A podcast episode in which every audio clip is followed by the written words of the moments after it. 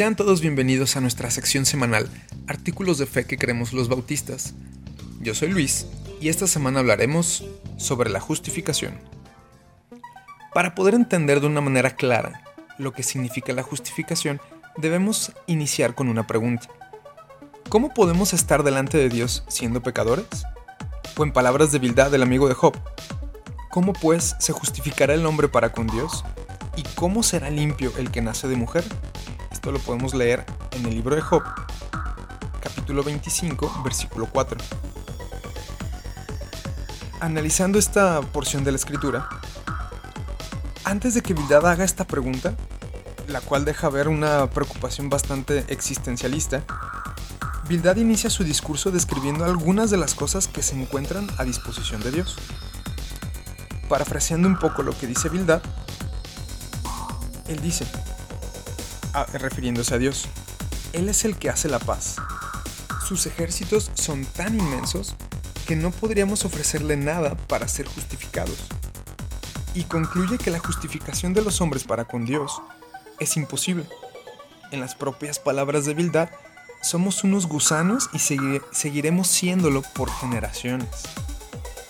Después de que Bildad propone un panorama bastante sombrío para las relaciones entre Dios y los hombres, la respuesta de Job es un faro cargado de una luz de esperanza. En el capítulo 26, Job apela a la soberanía de Dios como una respuesta al problema planteado por su amigo.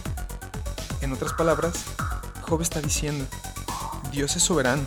Si Él lo decide, puede justificar al hombre.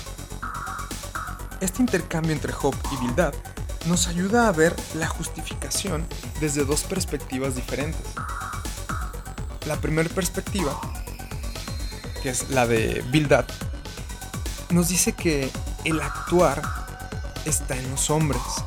O sea, el actuar para la justificación está en los hombres, pero termina siempre en fracaso. Y tiene razón, porque ¿qué podemos ofrecerle nosotros a Dios para poder ser justificados? La segunda perspectiva es la de Job.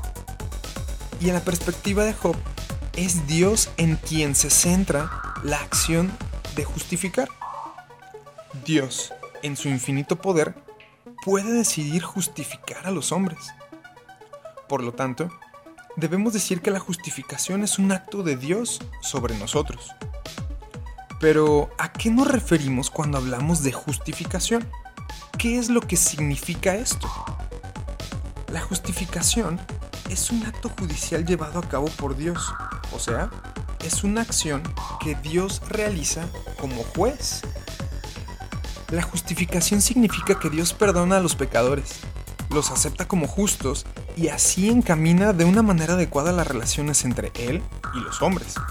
Es mediante la justificación que Dios nos regala el estado de justos que solo pudo haber sido alcanzado por el mismo Jesús y mediante la justificación lo entrega este estado de justo a los hombres a través de la fe en aquel que, eh, que pudo obedecer a Dios de manera perfecta, nuevamente Jesús.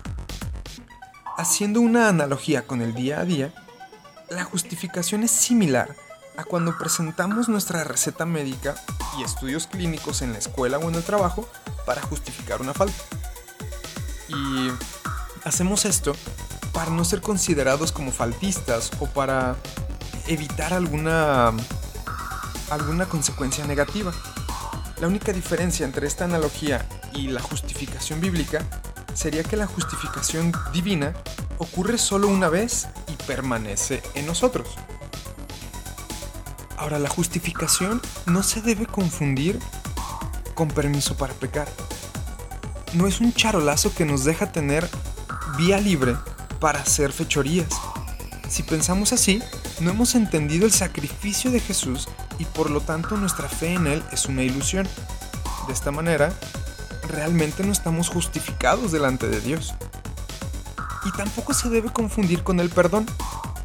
Una vez que hemos sido justificados, tenemos garantía de que hemos sido removidos de la condenación que nos merecemos. Pero necesitamos seguir recibiendo el perdón de Dios por los pecados que seguimos cometiendo. La justificación es una transformación de los seres humanos delante de Dios, a los ojos de Dios. Romanos 5.1 dice lo siguiente. Justificados pues por la fe, tenemos paz para con Dios por medio de nuestro Señor Jesucristo. Entonces la justificación no se queda simplemente en la manera en la que Dios nos ve cuando estamos delante de Él, sino que también nos concede paz, paz en nuestra relación con Dios.